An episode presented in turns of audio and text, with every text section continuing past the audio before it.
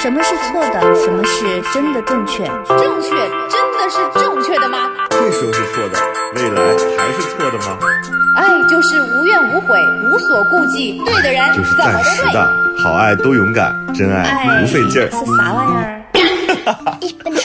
我不同意你的看法，但我愿意我不同意听你的看法的说法。我也不同意你的说法但我其实没啥看法。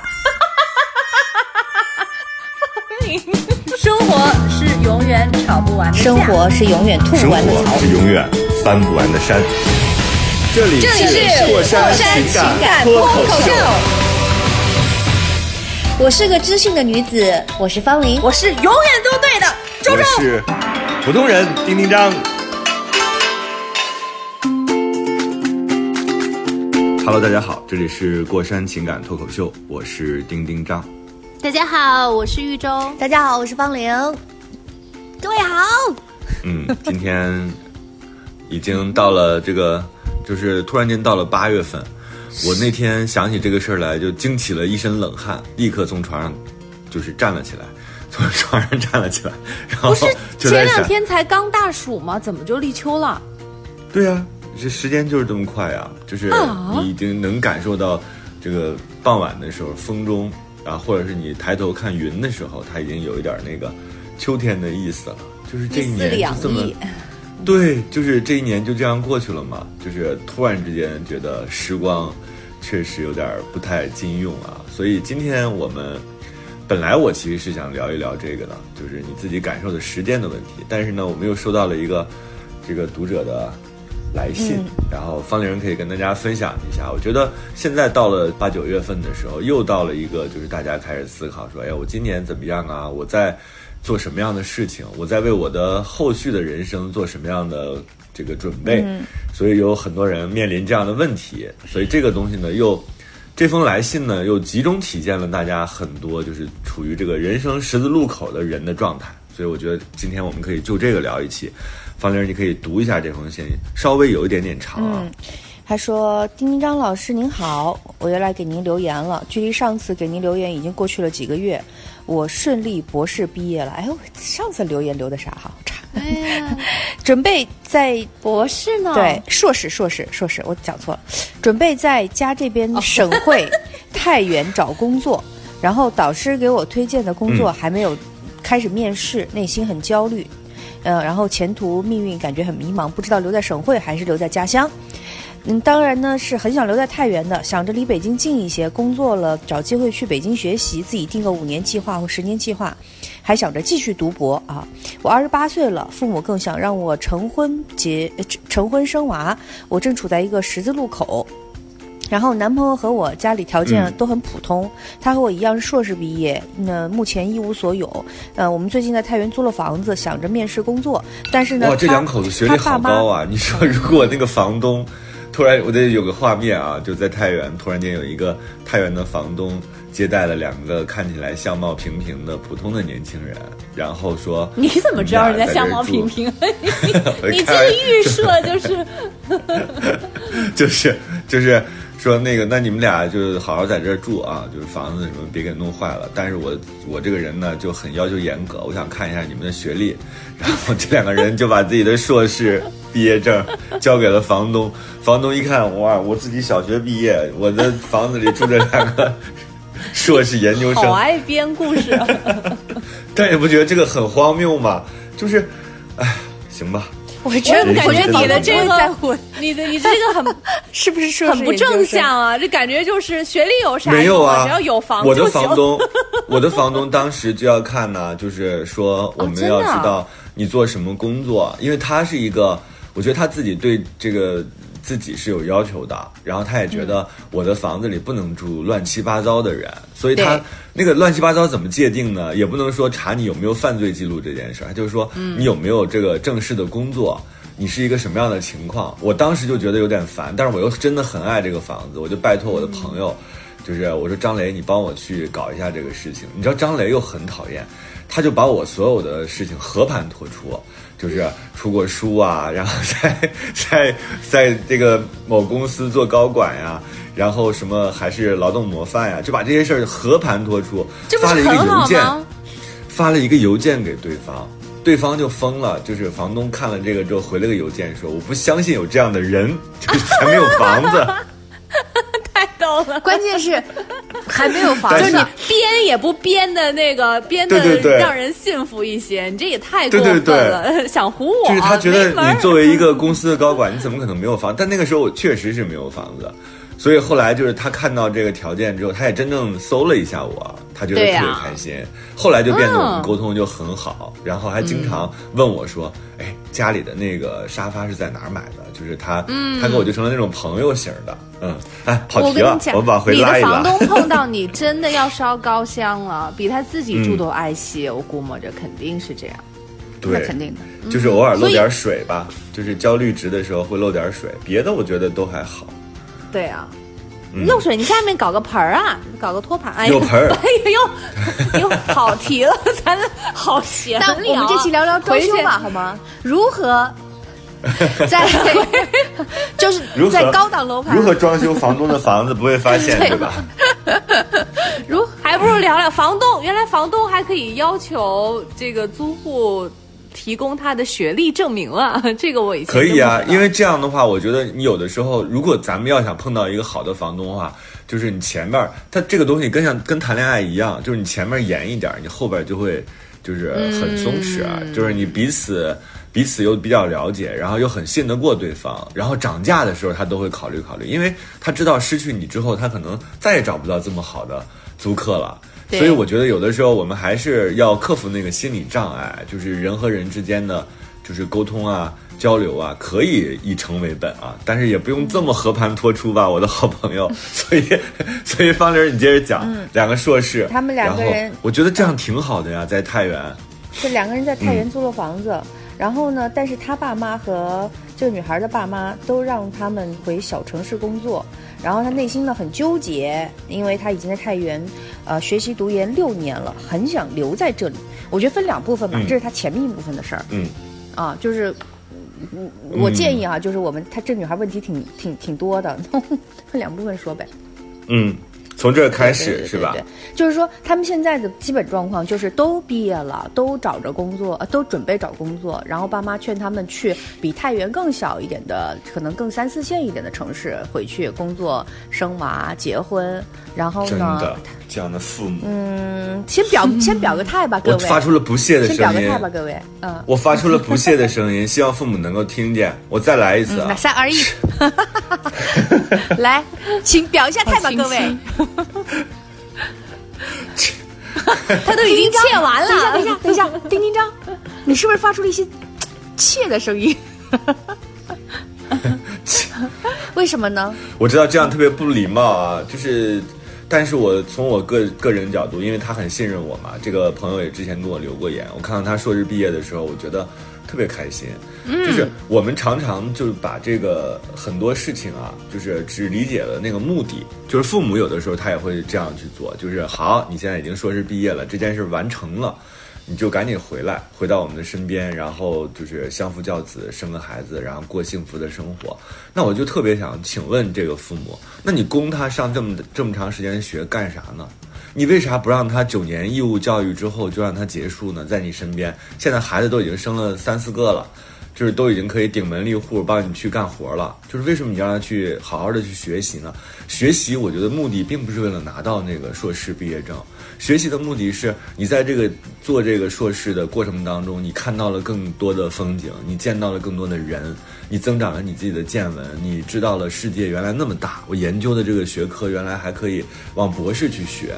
就是，难道这个不是真正的目的吗？就是好像这个女孩和她的家人都错误的理解了这件事情，这是我很生气的部分。就是我怯的原因，就是因为这个父母的目光有点短浅了。就是你为什么要把儿女非要放在自己身边呢？我一想到这件事情，我真的就头都疼。而且那天你知道，我自己做梦，我我真的哭醒了。我不知道这个是我潜在的压力还是什么，就是。我梦到什么呢？梦到我的父母变了另外一种人，就是我讨厌的那种父母的样子。他们在干嘛呢？在梦里跟我逼婚，就是逼婚的过程当中，他们整个的言辞就已经完全变了，就不是我认识的，嗯，就是那个通开心的，对，啊、理解我，或者是说他不理解我，但是他爱我，他就能够顺着我，就是认认着我的意思去让我生活的那个父母了。他们变得特别的跋扈，以及就是非常的不讲道理，就是很凶。我当时我并不是因为他们逼婚这件事情，我是因为他们变成了我不能理解的样子。我那个时候我觉得我无力对抗他们，我也特别突然间能够在梦里啊，我突然间好像体会了特别多的人的人生，就是你面对一对不讲道理的，然后蛮横的，就是只有那么目光短浅的，只觉得就是父儿女应该听他的那种父母的那种状态，我真的就流眼泪了。我醒来之后，我真的是眼角是有眼泪的，我是哭醒的，就是我觉得怎么就跟你们讲不通这被个事儿，理解和接受，嗯，对对对，然后我醒了之后，我第一感觉是我庆幸自己是做了一个梦，就是我确认了一下，我爸妈没有跟我干这个事情。第二，我是觉得，确实在这样的一个环境当中，儿女确实是很痛苦、很痛苦的。所以我特别想跟，如果我们听众当中有一些在为人父母的，不管你的孩子多大啊，求你们一定要第一有自己的生活，第二要观察孩子，知道孩子的心之所向是什么，不要去蛮横的给建议。就是这样的话，其实会让孩子非常非常痛苦的。所以我刚才那个气，就是气了他们这个局限、这个目光短浅。还不是给建议，是提要求。建议的话，就是你我作为参考，你自己拿主意。但是父母他的父母给人感觉就是你必须得要按照我这样去做，这是个命令。对呀、对我我我其实我比较我我其实我也能理解父母的，就是他们有这样的一个想法，就觉得儿女什么在想法根本就不能理解。你这穷地方、破地方我，对他来讲他都已经待够了，他才想考出来。你为什么非要让他是这样回去呢？不不不，我我我知道他们父母为什么这么想，因为到了那个年纪，他就会觉得是所有的事情都是安定比较好。就他们经历了很多之后，就觉得哎呀，在小的地方没有大风大浪，只要你平安健康，就是很好的一件事情。在那个岁数，他是这样想。然后他觉得就是儿女在身边，自己也放心。他觉得这是为为自己的儿女好。但是呢，我理解，但是我不能接受，因为现在都什么时代了，都都二十，真的二十一，二十一一世纪的都过了第21个年头。了，对，就我就我觉得，首先父母早就应该要就是升级到说，我是我儿女是儿女，就是你把他拉扯大了之后，他就是过自己的人生，他应该有对自己人生有绝对的主导权，就是我顶多给一个建议，对不对？就像你说的，我给个建议，就是作为一个父母的话，可能还有这样的一个指导的一个想法啊，但是。你决定权一定是儿女自己来做的，而且我还不能够理解的是，都这个时候了，为什么还有儿儿女？他是二十八岁是吗？嗯所以他应该是哪一年？九三年的，嗯，九三年的出生的小孩儿，到了这个岁数还在犹豫，就是要听父母的还是听自己的？然后我就因为他一直在上学呀，周周，他一直在上学，所以他其实精神上可能真的没有断奶。就是因为你知道，当社会打拼，你被社会毒打过，你跟社会搏斗过几轮之后，你可能会有一些这个就自我主宰的这种状态。但我觉得这个小孩啊，他自己就心地很单纯，他还没有到那种可以真正的对自己的人生有把握感的这种地步，所以他有一点点纠结。我觉得是。尤其，但他一直在上学，他就一直在在一个比较我觉得你不能拿这个，那那这就是理由了吗？你二十八，你也会交朋友，你你你也会有实习呀、或者是有社会上的一些接触啊。你完全，那你你在现在这个社会，你在就是觉得自己是读书，然后就把自己所有的生活圈都放在这个学校的围墙里头，那我觉得是你自己的一个一个一个失误啊！你都二十八了，你对人生都没有一个更你怎么了相对应的一个理解就是，那我觉得就不好嘛。所以你二十八，你都快三十岁的人了，你到现在还不能拿自己的主意，自己的生活都不能主宰，还在还在犹豫说父母的意见要不要听，那我就觉得，那你你这二十八，至少有十有十年是白过了吧？嗯 不许这样说我的听众。那怎么办？怎么就变成你的听众了呀？哎，你自他给我己都写的信人人生要揭穿，然后现在揭穿了，你自己又又看不了，这算是啥呀？我这样认为是对的吗？你好可爱哟，但是你不对。我觉得你俩太逗了，这有啥可讨论的？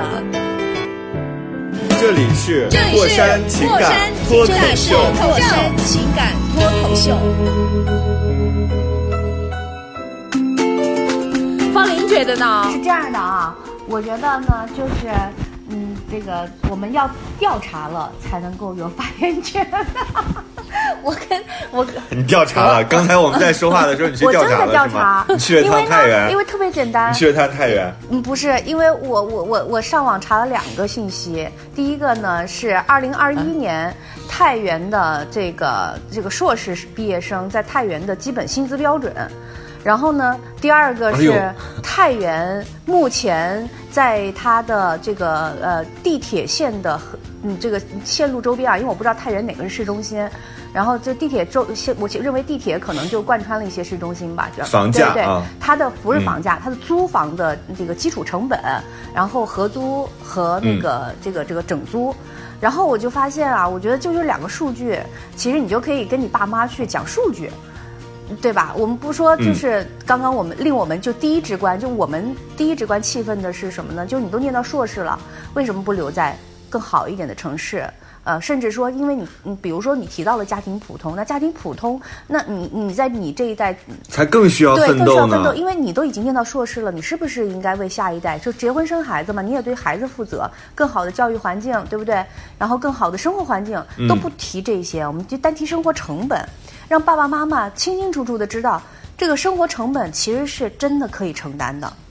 我给大家讲两个数据啊，第一个呢就是，呃，租房数据，租房呢在太原，嗯我跟大家 讲一下，我在这在方玲讲之前，我先补充一下，因为我之前查过这个数据啊，在大城大城市，它的整个的这个租房的支出啊，要占整个工资收入的百分之多少呢？一般情况之下啊，在你毕业一到三年之间，百分之九十。就在北京是这样的，如果你想单租一个啊，自己一个人住的房间的话，你其实租不起的。你像我侄女儿现在她的底薪就是四千块嘛，对，四千块，她现在的房租是三千七百多，所以对他来讲，他就是占掉了百分之九十。这个数据，而且它不是一个单间儿啊，它是一个，它不是一个一居室，它是一个单间儿，就是它是一个三个房间当中的一个带卫生间的独立的。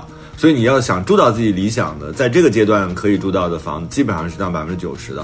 然后二三线城市可能能占到百分之四十或者是五十、就这样的一个状况。那我我那这个平时还要吃饭，还有交通啊，那钱我我觉得最最大头的啊。最大头的，你跟大跟大家讲一下嗯。啊，太原是这样的，太原呢，呃，不讲那个差的，什么就是比如说合租的隔断房啊什么之类的，就直接讲，在太原两室三室的整租，太原是一千三到四千。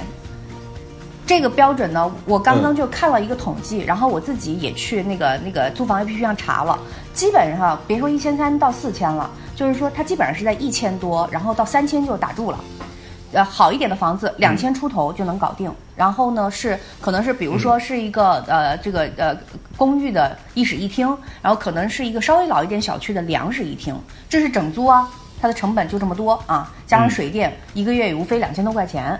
然后呢，薪资标准呢，薪资标准呃，的确，大家说太原可能比那个呃北京要少很多，但实际上呢，它这个每个地方都有最低薪资标准的。就太原的，我看到几个呃研究生的人就是发言说，有几个啊都说到了太原的薪资标准是看工作单位。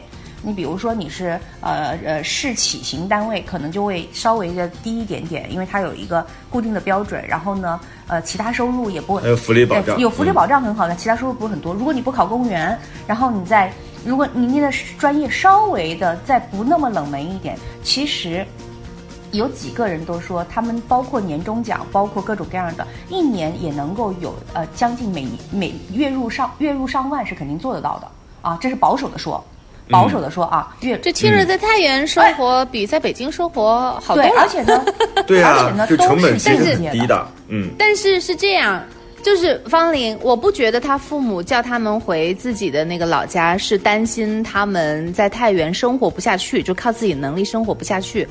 父母就是单纯的就觉得小孩就要留在身边，就是你到你你不要去闯荡，他就觉得外面会太紧张，或者是会有很多的危险。他我我揣测啊，我觉得至少百分之八十的理由就是觉得你就你就回来吧，就是你在身边而且待着，父母有一种盲目的感觉，就是好像熟悉的环境，就中国人其实都有这点问题啊，就觉得熟悉的环境没有危险，就是熟悉的人没有新冠，你没发现吗？就是只要是你认识的人都觉得他没有新冠，你不认识的人你就防着他，就他完全是这种心态，所以这种其实还是有点就是农民啊带引号的，就是这种思维，就是他自己就是原来他能看到的天气，他能知道的这个气候，他能知道的这个呃夏种什么秋收，他有很多这样的谚语型的生活常识，还在影响着大家。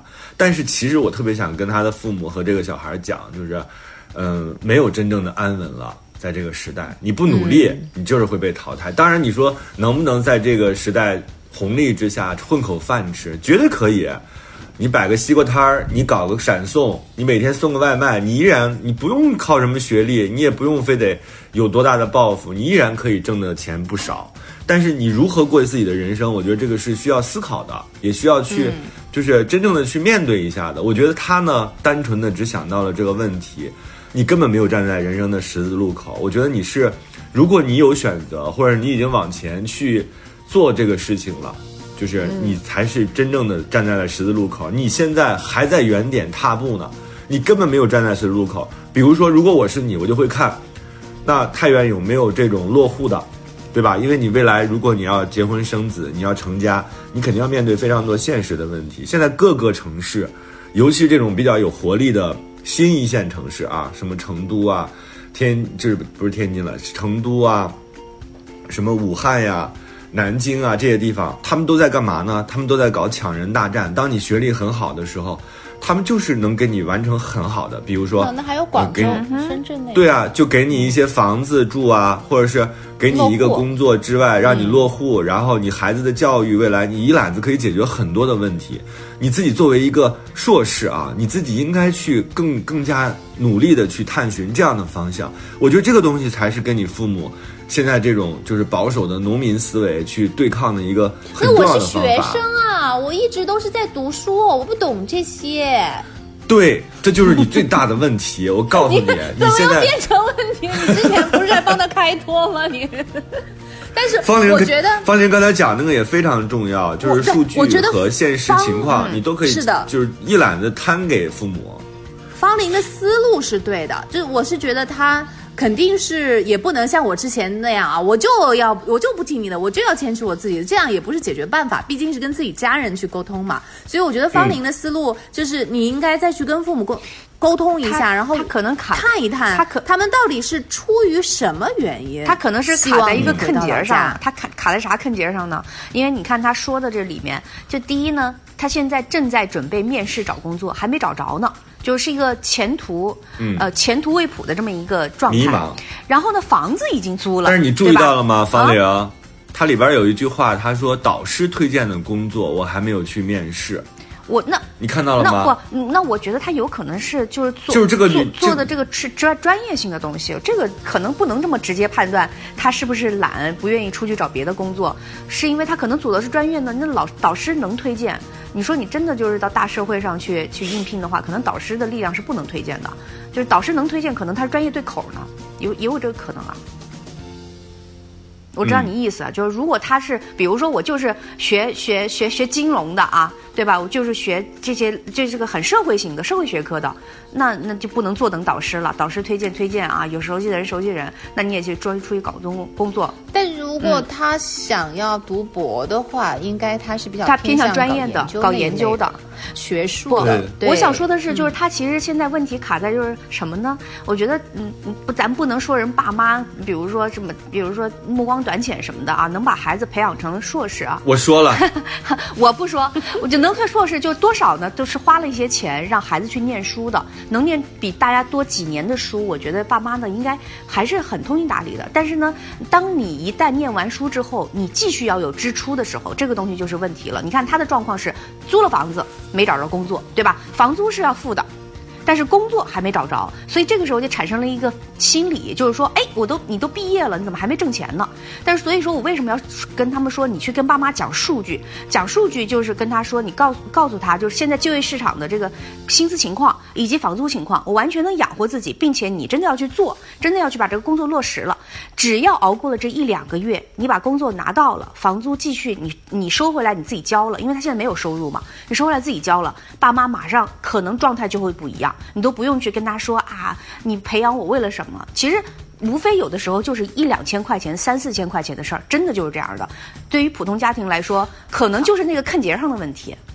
嗯，好多时候其实这个问题是会自己解决的。他现在其实最重要的，就像你之前分析的，你去找工作就行了。你去找工作，其他的问题全都解决了。你就跟父母嗯去讨论的时候，你你也有更有更有有那个有有有底气就是啊，对你自己把某些事情更有底解决了，气一些。对他自己得对呀、你能够把嗯迎刃而解。然后父母那边呢，就是如果小孩找不到工作，生活又很困难，自己自然也就回来了。有啥好提前讨论的呀？嗯先让他们试试呗。我这样认为是对的吗？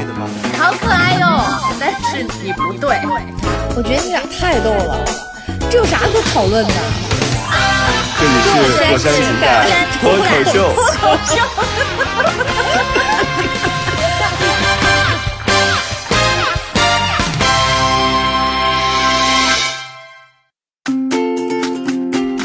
一方面，我觉得还有一方面就是，你看她跟她男朋友在一起，这就促进了有一些家长什么心态呢？呃，第一，二十八岁的确念完硕士不小了，对于，嗯，比如说呃，山西相对哈婚婚嫁观念稍微保守一点，这个，嗯，可能不如南方的，就是沿海的城市。那我觉得二十八岁女孩大了要结婚了，你有男朋友，是不是先把这事儿办了？这可能也是占据了父母现在的中心思想的这么一个事儿。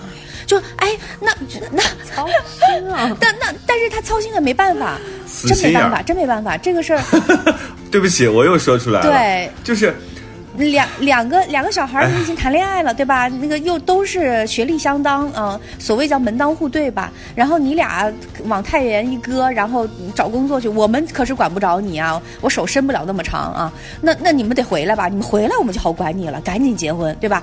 和可能父母是想这个问题，那回来之后，你看你硕士哪找不到工作，对吧？家里有家里可能支援你买买房子，但是你俩先把婚给我结了，可能坑结是也有可能在这儿，就是因为你恋爱了，你要真没恋爱，爸妈还真拿你没辙。你恋爱了有对象了，为啥不结婚？我也不知道哎，我就是会不会是因为我们仨不是父母，没有小孩儿，所以站着说话不腰疼。但我确实也见过很开明的父母呀，就是知道，就是小孩最重要的是他自己喜欢什么，他自己想要什么，而不是你的愿望。你的愿望你知可以，道啊，嗯，周周，就是这个女孩啊，虽然她是我的粉丝，我相信她也挺喜欢我们节目的，但是我还是要说一些更难听的话，是她自己内心并不知道自己想要什么，所以她现在才如此的徘徊。是就如果是我的话，我很知道我自己未来想要什么样的生活。第一，我会选什么样的男朋友，我肯定是要选一个内驱力非常强的男朋友，就是潜力股。你跟我在一起，你别天天想着就有退路回老家什么的，你好好的给我干活。你现在就没有办法依靠父母，你就应该这么着去努力。那对于女孩来讲呢，你自己如果真正自己知道自己想要什么生活，我觉得你专业都未必对口。对吧？你自己的生活，你不是说你学完硕士之后你就一劳永逸了，你就要去干这个了。你真的不喜欢，你只是为了拿文凭拿到的文凭的话，可能对你来说只是让他让你达到了好，我拿到了一个这样的毕业证而已。你现在可以去选择你新的这个人生方向啊！你拿这个毕业证可以当敲门砖，你可以去干很多的行业的。其实，我跟就是你讲，他能很好的回答你这个问题，就是你听他下面的问题，嗯，他下面的那个故事就能够回答你的这个问题。嗯，我方林先把他后面的那条留言说出来，因为他这这都是关联着的，呃，跟他的这个人本身现在的状态都有关系。是可以把它放在一块儿，就是并案调查一下啊。他后面的这个留言呢，彻底反映了，就是他现在其实就是还有另外一方面的焦虑，影响了他的这个判断。他是这样说的啊，他说最近男朋友的研究生朋友来山西面试工作，就又来了一个男生啊，来他们家借宿。又是个研究对生，啊，真的这一屋子，学历这么高的、我要 一屋子研究生。我要是，房东，我就让以后让我小孩就住在那儿念书啊。这个男孩儿喜欢一个女孩儿，他代词代名叫 A 啊，这个 A 是呃独立于他们三个人之外的，喜欢女孩 A，后来阴差阳错的和女孩 B 在一起了，相处之后发现不合适，和女孩 B 分手了，但是心里又惦记着女孩 A。其实呢，女孩 B 这讲的是那个朋友的事儿啊。女孩 B 是真心喜欢我们这个男生朋友的，女孩 A 呢谈恋爱无数，玩心大，是一一个不是一个安稳的女孩，但各方面条件很好。就我内心呢是很讨厌我男朋友的这个朋友的，觉得她跟男朋友走得太近，我特别别扭啊，这很能理解。那而且呢，我可能是我最近太焦虑，很能理解啥？就是因为我也会讨厌，比如说我也会讨厌我我嗯比如我前男友的某些朋友，对吧？就比如嗯我觉得嗯你俩这怎么跟他玩呢？会有心理这种东西啊。可能我最近太焦虑，觉得我男朋友也挺喜欢女孩二 A 的，最起码是有好感。因为呢，当这个朋友每次说到这个女生的时候，我男朋友的表情是喜欢的样子，可能是我多想了。男朋友倒是各方面目前正常，我也不知道我怎么了。男生喜欢美女我都懂，但是我不知道哪儿不舒服。说到这儿，我就觉得。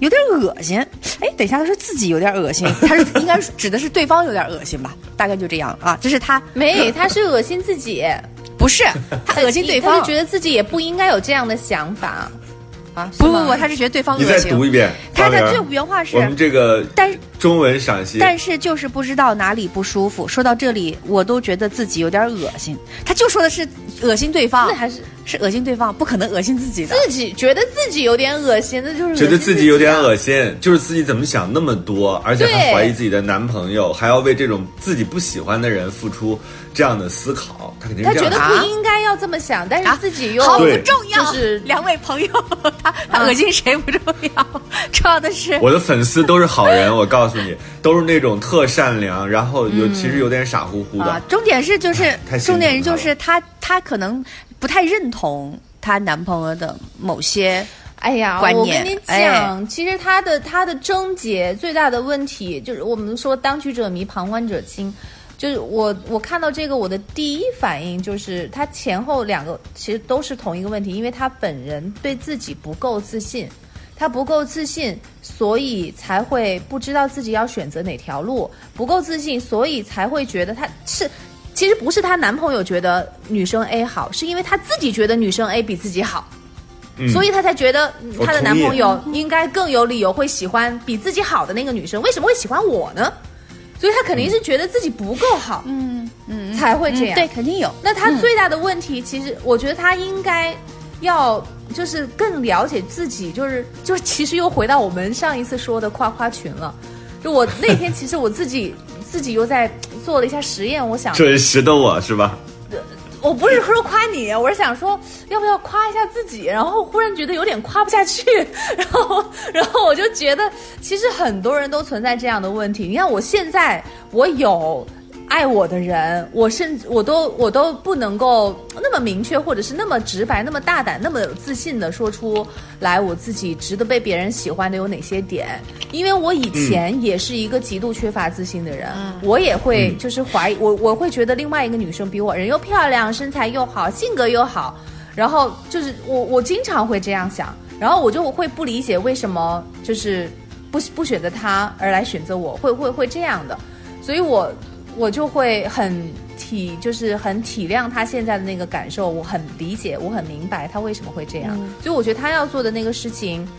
嗯，我我以前的话，丁丁张跟我可能会觉得是不是男生没有给他足够的安全感，这个我们不不能够有这种可能性，我们不能够排除。但是我从他的这些言语和措辞看来，我觉得更大的可能性是他自己对自己都不够了解和不够具有具备足够的自信，所以他现在最重要做的事情就是要找出自己的优点，找出自己值得骄傲的地方。一旦找到了这个，所有的生活的问题全部都迎刃而解。他也知道自己未来要去向北京，他知道自己很坚定的我要去考博士，因为那是我自己的方向。他也会很坚定的觉得我是值得我男朋友喜欢的，所以这两个问题都不是问题了。嗯嗯嗯，我，为什么？然后我不觉得丁丁张说自己的听众就是善良或者傻，我觉得不好。不要觉得自己善良就一定是好，就是你当你的善良和傻摆在一起的话，那我就觉得你是是幼稚的。然后你要步入这个社会的话，这个社会是不会对幼稚的人留情面的。嗯，而且它不是刻意针对你，它就是这样一个运行，就是是的你是什么样的豆子，你进到这个咖啡机都会给你磨成粉。那你在这种情况之下，你一定要让自己变成一颗比较好的豆子，就是让那个粉出的量更多一些。这样的话，我觉得你才能过得更舒畅。所以我为什么着急啊？我着急就是在于说，很多人就是他自己虽然完成了成人这个就是生理上的就物理性的这种年龄到了而已。对，但是他心理上就完全还在一个就是特别简单单纯，这个有的时候真的就是你这个傻吧，就是他就变成了一个双刃剑，对吧？一方面你是觉得，哎，这个好没有社会受到社会的毒打，没有被玷污，没有被这个各种闲就是私心杂念变得影响成一个复杂的人，但是另外一方面，其实你是很吃亏的。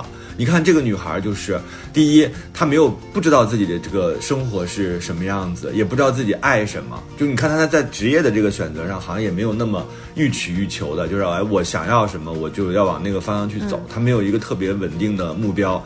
第二，她在情感关系当中其实也是这样的。我觉得她跟她这个男朋友真真的都未必是合适的，是因为嗯，你自己从来都没有考虑过你自己喜欢什么和自己值得被什么样的人喜欢？你就是因为你们俩可能就是有相同的际遇，对吧？可能一起参加了这个考试，一起在学校里待着，正好两个人遇见了，然后于是呢就顺理成章的在一起了。就感觉不到你们这之之间就是有这种真正的为自己或者为对方做选择这件事情，这个其实是让人非常非常焦虑的。嗯，我觉得你可以可以善良，然后可以单纯，但是你不能弱小。嗯，你不能成就成为这个社会里面的一个弱者。这样的话呢，我觉得善良和单纯没有用的。我不觉得它是褒义词了，就如果是这样的，嗯，而且你到你真的是要跟自己的那个年龄去匹配的，就也你真的不能够讲说我是学生的这个身份，所以就允许自己不就成为这个社会当中的弱者。你也应该要去了解你怎么样去。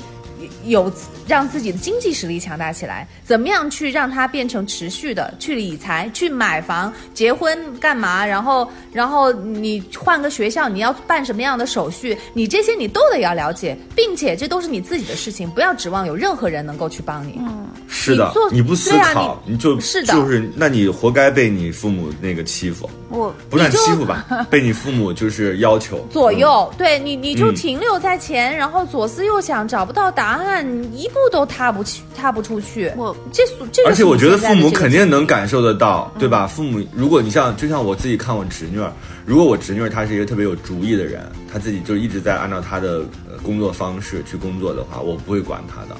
但如果有一天我感觉他总是就是呃意意思思，或者是有一点就是意兴阑珊的，是吧？就是不不好好往要帮他做决定了是吗？我可能就要就要上手了。我现在从来没管过他，因为我想观察他，就是你在这个过程当中你是怎么想的，你能不能适应自己的生活。现在感觉他是乐观的，但是我还没有感觉到他对这件事情的那种冲劲儿，或者是哎，我自己觉得我到什么样的阶段我应该怎么做。我觉得家长其实是能知道自己孩子什么样的，对你的弱点了如指掌，所以才会伸手伸到你们太原去。就伸到太原说：“你赶紧给我回来！”就是因为你自己不能自理。嗯对我我的我提供一些经验给这个女生哈，就是你比如说嗯选，我觉得这其实都是选择的问题。呃，我我小时候嗯，其实没有我自己从小比较喜欢说话或者是表演这种东西，我知道自己要走艺术的领域。那我其实觉得，当你没有一个特别明确的东西的时候，其实你选择城市特别重要。他在前面一段里面特明确表示了他喜欢留在太原，甚至想去北京。那我觉得其实就是你不要想你在哪儿工作比较好，而你想要去哪儿。你当帮把这个东西定下来的时候，其他东西就会尘埃落定。这个男生也是一样子的，你不不确定你的未来老公是不是他的时候，你先确定自己喜欢男的。对吧？我说这这都这都这这真的很重要，就是哎，我就在男的里面找。所以说，刚刚说到，比如说你要确定啊、你男朋友离不开你，或者更需要你，或者是他一定会爱上，不不重要。我就确定男的会喜欢你就行，呃，确定这个世界上有男人喜欢你就行，真的。因为你不确，因为嗯如果你价值标准是依附在这个人是否喜欢你这件事上，哇，那完蛋了，因为他很有可能不喜欢你，或者是不够喜欢你。你只要确定说，男人这个物种一定有跟我对盘的，只不过那个可能特喜欢我的人还不是他，都开放，就 我又想起一句话，那天我们在直播的时候，一个朋友说、说，男的是不行啊，这是个男的啊，他说男的是不行啊，但男的多呀，就是他在苦心劝一个女孩，就是睁开你的眼睛，你看看，男人多呀，你 男的虽然不行，但男的多呀我。这样认为是对的吗？你好可爱哟、但是你不对。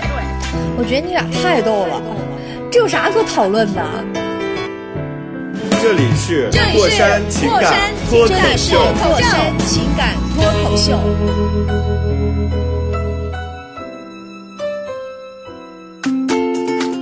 我想突然想起来，我以前有一个男朋友跟我互动的一个画面，我觉得挺有意思的，可以跟这女孩分享一下。就男人是什么样的类型啊？我觉得这个时候你们可以嗯尽情批判我。我认为男的本质上是一样的，因为那个男朋友跟我相处的特别好，突然有一天呢，他看着手机，然后。呃看完之后笑眯眯的，我说你笑什么呢你？然后他大声的说：“哎呀，方玲儿，我怎么那么喜欢看美女啊？”我那一刹那我觉得，嗯，就是他首先他真的是把我当朋友，因为他跟你真是不见外，不见外。但是呢，我不认为这种不见外是一种冒犯，因为他真的是说，哎，你看，我真的挺喜欢看美女的。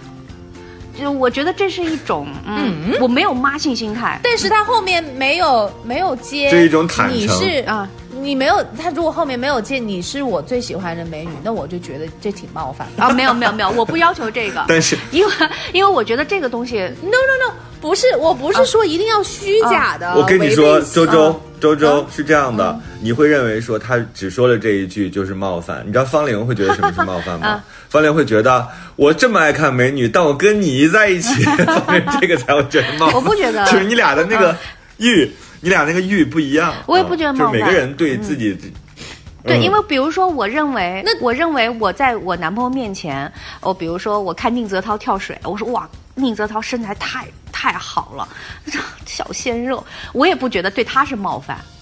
我也不会说，你看他身材那么好，我就是喜欢你这种身材的，我不会加这句话，因为我现在人是跟你在一起的，你一定是有比身材样貌更吸引人的东西，我才会跟你在一起。因为我觉得那半句呢，我实在是找不到方法很合理的说出来，可以不说，但是呢，我们对彼此对美好的呃肉体也好，美好的形象也好的这种爱慕和追求，我觉得都可以很坦诚的表达。啊，这是我跟你嗯讲，我们也发生过这样的事情，但是对方都会回过头，然后给你一个冷酷的，就是能杀人的眼神。你明白吗？我可以讲 宁泽涛身材好，他也可以讲谁谁谁好像挺好看，但其实大部分情况下，他认为世世俗觉得的美女，他都觉得挺丑的。但是他也有认为觉得好看的，或者是他，或者是画面出现一个我认他为为你改变了多少啊，周周？他在 他在世俗的美女都觉哎呀得，理很丑工。理工男嘛，理工男他他的那个那个会会审美会不一样一点，就是或者嗯我认为觉得好看的美女，然后他在那里看的津津有味，那我会我会说他一下，就是半开玩笑，但是其实我觉得也是也是一种很真实的一个反应，就就我也我承认有。我不是最漂亮的，我甚至说不上漂亮，有很多美女在那里，然后呃，就是窈窕淑女，君子好逑，然后人人都喜欢。我承认是那样，但是你跟我在一起，你是我的伴侣的话，那我我就还是会觉得你我在你心目当中是不能够用那种世俗的标准去评判，而且你应该觉得我是好看的才行，对我为什么讲就是会有一种啊占有欲吧，或者是介意。我我认为为什么跟这个女孩讲这个例子呢？就是说，爱看美的东西，或者是。呃，喜欢自己生生活里没有的东西，这是一个人的本能。你看，你男朋友是这个硕士毕业，他朋友也是硕士毕业，你想想看，俩硕，我不是对硕士有什么这个这个固有的见地啊，俩硕士在一起，能聊这些已经不错了，你知道吗？你就就怕他认真学习啊，对吧？就是能聊点儿就是。这个风花雪月，多少有的有的没的，多少呃，对于他们来说呢，我觉得他们未必是真的想做什么。我觉得对于很多这个从小学习很刻苦认真、对外界事物没有太多接触的所谓学霸而言，一个漂亮的、有风情的、家境好或者是条件好的女生，对于他们来说是另外一个世界。你要认为他们实际上在谈论一个他们曾经不曾接触过的人和事儿。而且呢，这个里面没有明确说明这个男生是喜嗯跟这个女孩 A 在一起了，而是他喜欢这个女孩 A。所以呢，我觉得不要把一个男生嗯这个人人性里的东西拿出来去做个人化的批判，我觉得嗯这不合适，因为我没必要我跟你嗯。讲，就电视上的美女和你的伴侣的这个美，它其实定义是不一样的。就是别人的那种美，就你不了解的、间接的、你不熟悉的，或者是跟你没有产生火花，不是不非伴侣的那种美，只是停留在那张脸，或者是身材，只是视觉上的。但是伴侣的话，他是除了你的这个视觉上，他还有跟你的心灵相吸，还有跟你的就是就是嗯。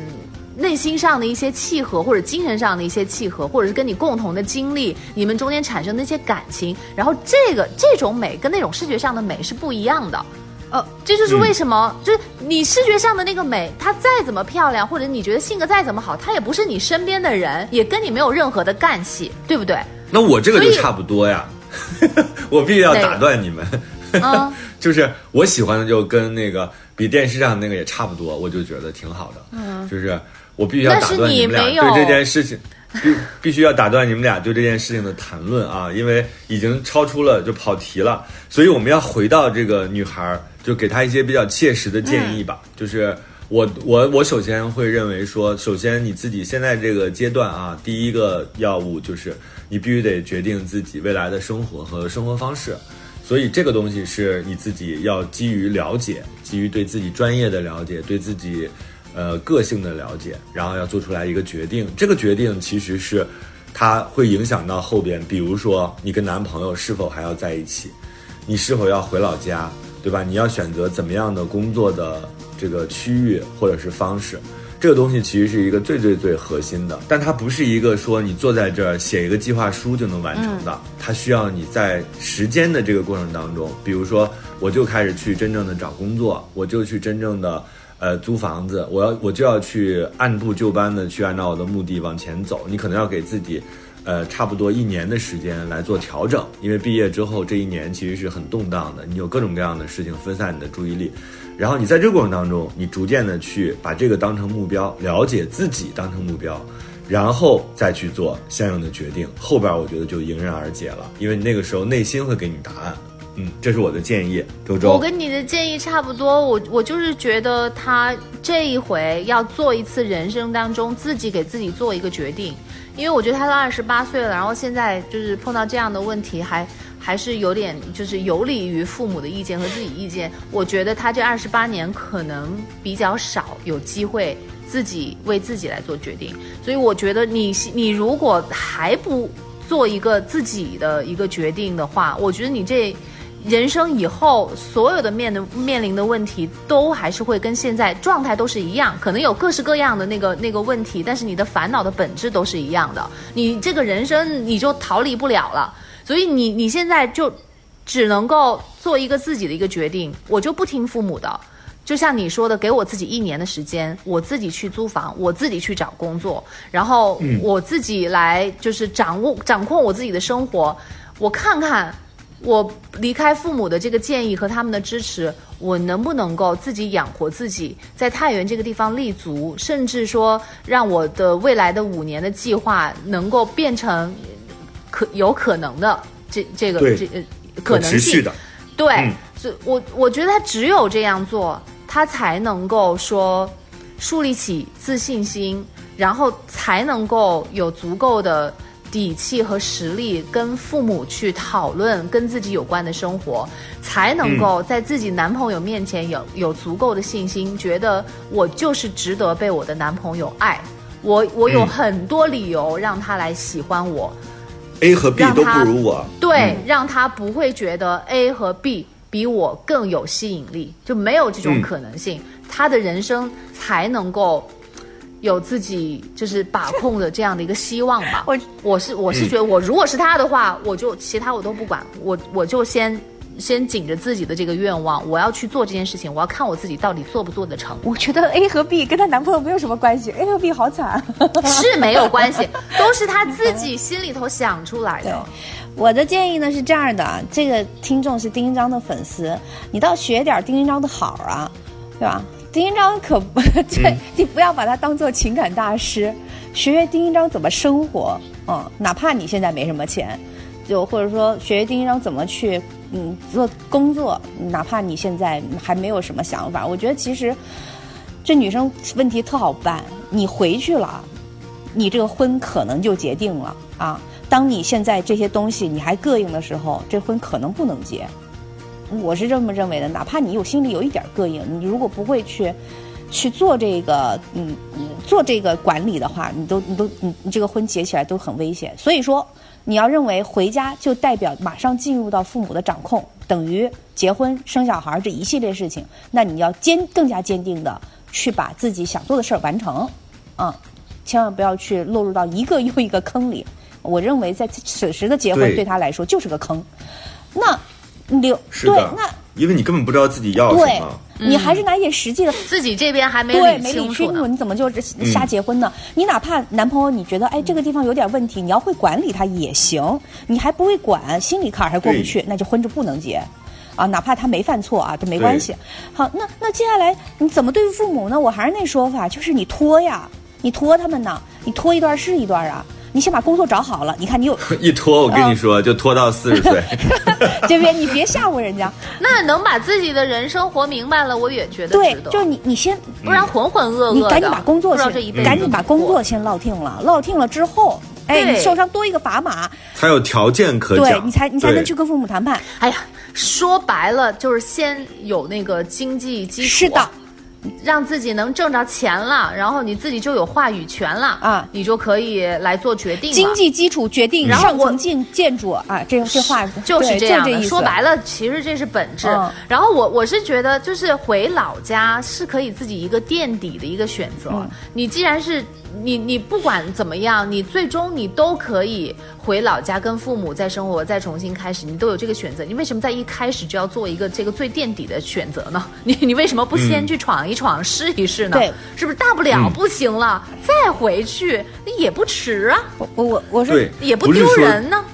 不是说外边就更好，或者是说我们来大城市生活就一定能过得风生水起啊。也有很多就是最后实在盯不住回去的，也不是说在老家就一定特别难受、很嗯憋屈。不是这个意思然后一我们没有在做这样的价值价值判断，因为这个没有任何高下之分，只是一种选择。那从我们这种就是原来也在老家，后来出来的人，我们从我们的经验之谈上来看，就是你出来看看，总是没有什么坏处，对吧？对那我们知道了另外一种，就是我们的人生的可能性就有拓展了，就是我们试一试，不行的话，我们再回去也没有问题。就是这个事儿其实是一个，就是两边都可以选择的，只是希望你的人生多一点儿可能。是我觉得每个人的那个就是有有的人是有有一颗不安分的心嘛，像咱们都是就是十几岁的时候，可能就想跑得越远越好，我要去看外面的世界什么的。那我觉得要跟随自己的心就好了。你有的人可能一开始就就就少年老成，十几岁就觉得哎呀那个什么那个落叶归根，然后觉得自己嗯就是过着这样安逸的生活，小城市的生活，也觉得特别挺好的好，都行。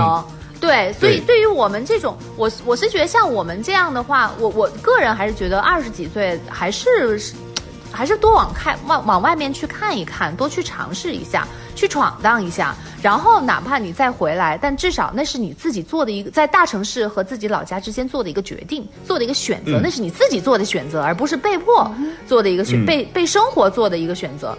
那我我现在我就其实觉得回老家很好啊，我觉得北京有什么好待的？大城市里面干嘛把自己搞那么大压力，然后，然后那个又搞那么累？会我我就觉得回老家，然后过着安逸的生活是一个很好的一个选择。所以我，我觉得还是你得要明白自己心里想什么，你现在是处于一个什么样的一个心境，然后再去做自己的一个决定，嗯，是这样的。好吧，那我们这一期过山情感脱口秀就到这儿啊。我觉得下一期可以聊一下那个刚才方玲讲那个就是如果我的男朋友或者女朋友他特别喜欢看美女，这个时候我应该怎么办？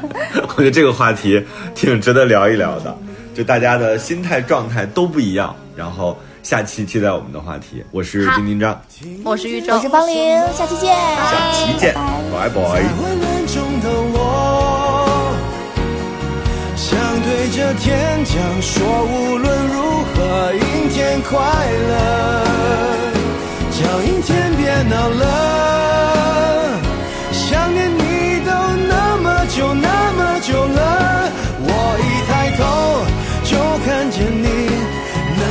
那个旧我。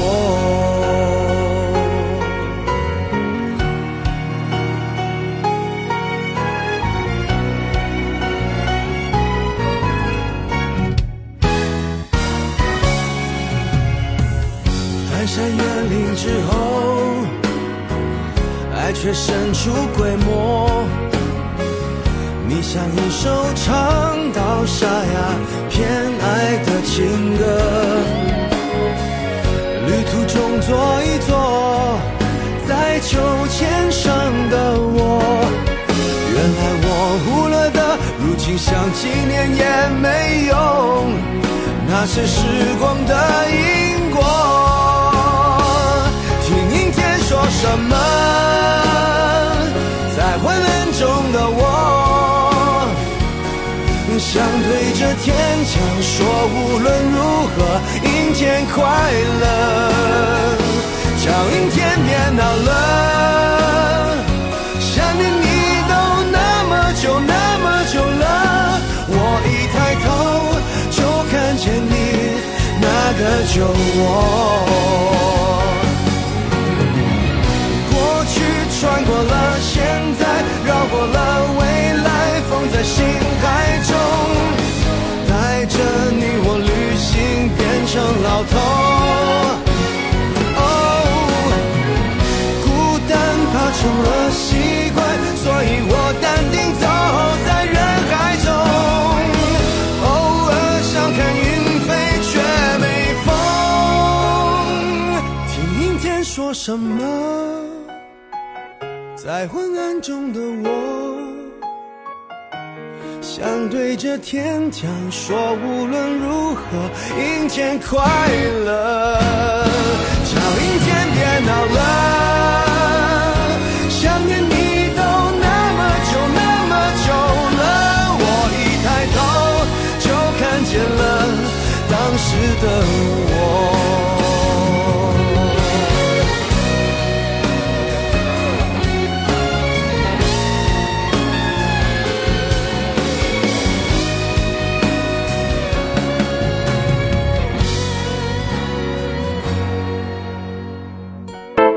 什么是错的？什么是真的正确？正确真的是正确的吗？这时候是错的，未来还是错的吗？爱就是无怨无悔，无所顾忌，对的人就是暂时。的，好爱都勇敢，真爱不费劲儿。是啥玩意儿？我不同意你的看法，但我愿不同意意听你的看法的说法。，我有我也不同意你的说法。但我其实没啥看法。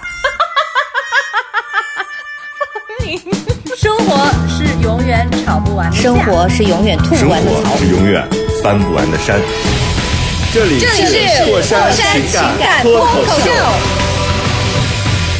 我是个知性的女子，我是方玲。我是永远都对的周我周。是普通人丁丁张。